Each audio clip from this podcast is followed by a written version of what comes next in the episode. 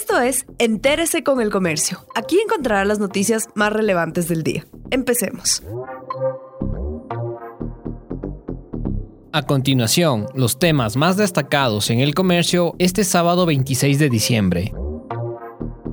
Contraste en el centro y en el norte de Quito en el día de Navidad. En el sector del Tejar, en el centro histórico de la capital ecuatoriana, hubo un gran número de personas que todavía hacían las compras navideñas la mañana del 25 de diciembre. Ese panorama de aglomeración, que también pudo evidenciarse en San Roque, contrastó con lo que se vio en la zona comercial en el norte de la capital. Pocas personas visitaron los centros comerciales del lugar, así como el Boulevard de las Naciones Unidas y el Parque La Carolina. En el país, los viajes interprovinciales provinciales se redujeron según se notó en las terminales terrestres de Guayaquil, Cuenca, Ambato y Santo Domingo, un efecto del estado de excepción que incluye toque de queda y restricciones en la circulación de vehículos.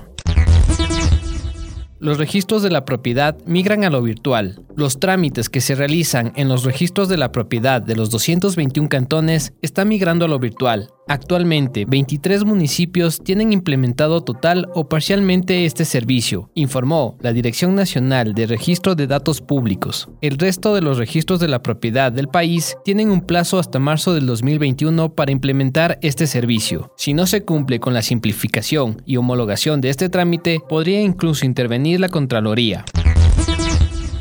Las vacaciones son una oportunidad para desconectarse del mundo virtual. Especialistas recomiendan que durante estas vacaciones de Navidad y fin de año, los niños dediquen tiempo a la actividad física, a los momentos en familia y a los juegos. La psicopedagoga Cristina Tapia recomienda que en estas vacaciones cortas, los niños realicen actividades en familia, Ayudar a preparar la cena, arreglar la casa y envolver obsequios son las tareas que los chicos deben practicar, explica. Además, sugiere dejar un espacio para la recreación con actividades dentro de la casa tres países de Latinoamérica comenzaron a vacunar a su población. México, Chile y Costa Rica se convirtieron en los tres primeros países de Latinoamérica que comenzaron a vacunar a su población contra el COVID-19. Argentina ya recibió su primer lote de vacunas, pero comenzará a inmunizar a sus ciudadanos desde la próxima semana.